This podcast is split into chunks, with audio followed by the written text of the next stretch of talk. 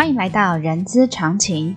人资常情是社团法人中华人力资源管理协会的 Podcast 频道，在这里我们可以聊人资，听故事，知道人资的疑难杂症，让人资常情解惑你的人之常情。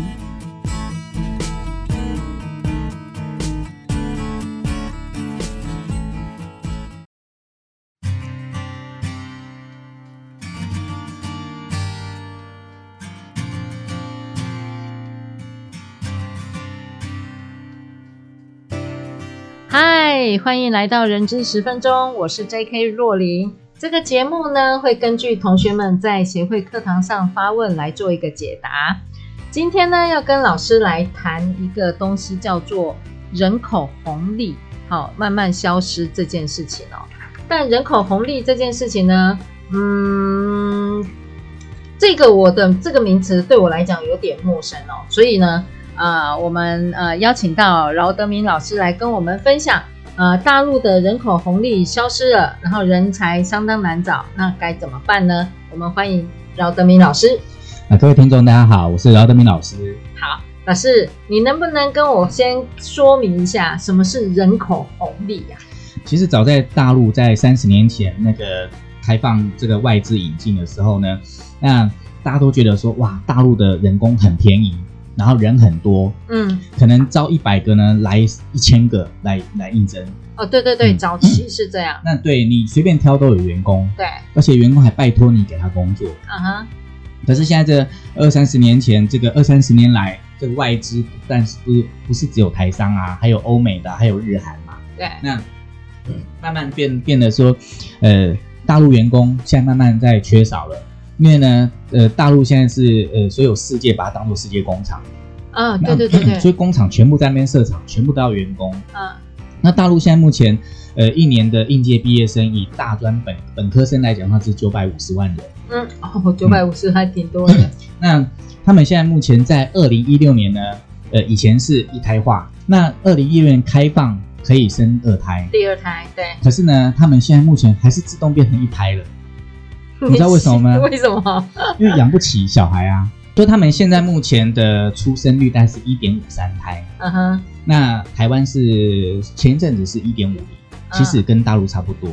什么？所以大陆的生育率有这么急速下降吗？对对对，他们急速在下降。那工厂就不断的在设厂。嗯。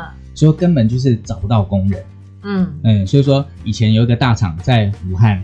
呃，过年的时候，他认为说摆摊，他们要呃一次要招三千人，结果呢，过年这个七天期间才招到四十个人，三千跟四十差很大，差很多。对，所以呢，呃，大陆有一个叫做顶岗实习，顶岗实习，顶岗实习，顶是山顶的顶，岗位的岗，对对。那大陆很呃，大陆的学制呢，在大学的最后一年，还有专科的最后一年，一定要到校外去实习啊，所以他大学只有读三年。嗯，那最后一年是到社会上去实习。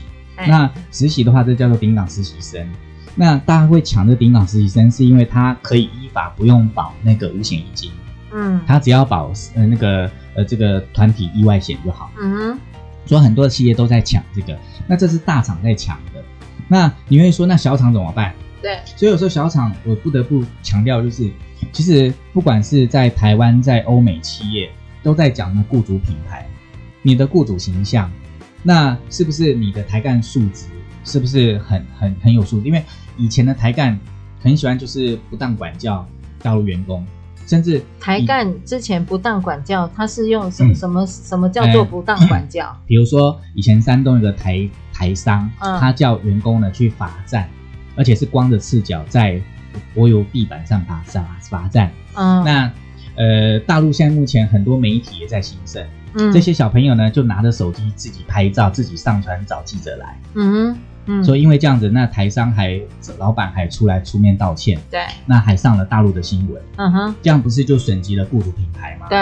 那好，前几个月呢，那有一个台湾有个大厂在昆山，他在新人训练的时候把识别证呢就往地上丢。哦，这个新闻我看过。对，嗯、那这样的话不就损失人家的尊严吗？对，这就是影响到了雇主品牌。老师，这个真的是真的内部的 HR 把识别证丢在地上吗？啊，他是他们是委托那个人呃人力派遣公司帮忙代招募。嗯哼。可是问题是，人家才不会管你是派遣公司啊，因为是在你们工厂发生的啊。对。人家当然是要怪你们这个公司啊。那你们公司为什么在挑你的合作的这个派遣公司没有挑好的呢？那这就是损及雇主品牌嘛。那对未来以后招募会更难招募啊。对。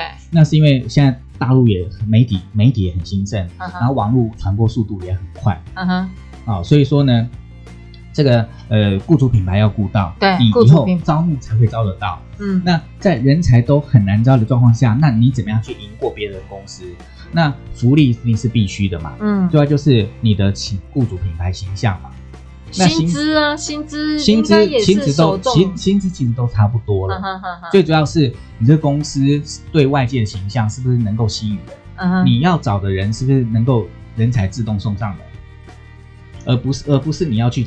我觉得应该公司的名称够响亮，人才应该就会自动送上门。像比如说，呃，大陆比较知名的啊，像小米啊、腾讯啊，像阿里巴巴。不是很多企业都很想要去吗？对，对不对？那很很多企业应该很多人才，对，很多人才想去。那台湾的话，以台湾那富国神神山的公司台积电，不是很多人要去吗？这就是雇主品牌形象做得好。那大陆还是一样，还是一样有啊。嗯啊，你看大陆，呃，现在台积电好像在上海、在南京都有设厂，对，也是造成轰动啊。所以说，呃，不是说大厂。人才就要去啊！其实有些小厂也是做的不错，只是说看你在当地哈，你们公司的形象给人家形象是什么样的形象。嗯，如果说是负面形象的话，当然你就会人才就会觉得人才难招。嗯，那你如果说你公司福利好、形象好的话，薪资又高的话，那人才还是会来啊。嗯嗯。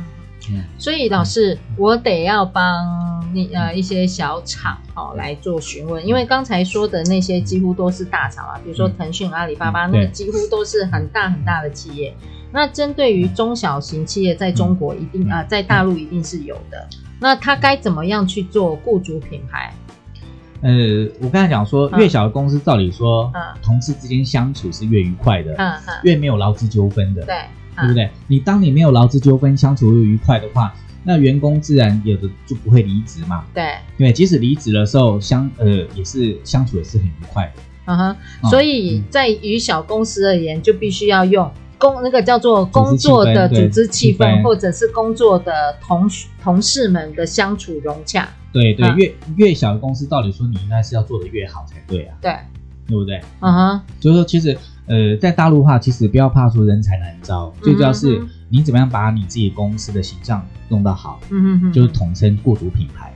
好，老师，我我想要再请教一下，刚才所说的顶岗实习生，会比较希望用顶岗实习生，是因为它的成本低吗？它成本低，而且是稳定，它稳定一年。像比如说，你们公司假设有四十个或是五十个职缺的话。你你就这个，就是说这一届的呃学生在这边上上班一学期，然后下学期都换另外一班，然后呢，再隔年换下一届，就是会一直不断的循环。嗯哼，哎，所以也就是说，当然人呃人口红利的消失，然后顶岗实习生是大家现在目前是都在抢都在抢的嘛。嗯不管怎么样，不管是用顶岗实习生还是用一般外来的人才，这件事情，嗯、其实雇主品牌还是必须要顾到。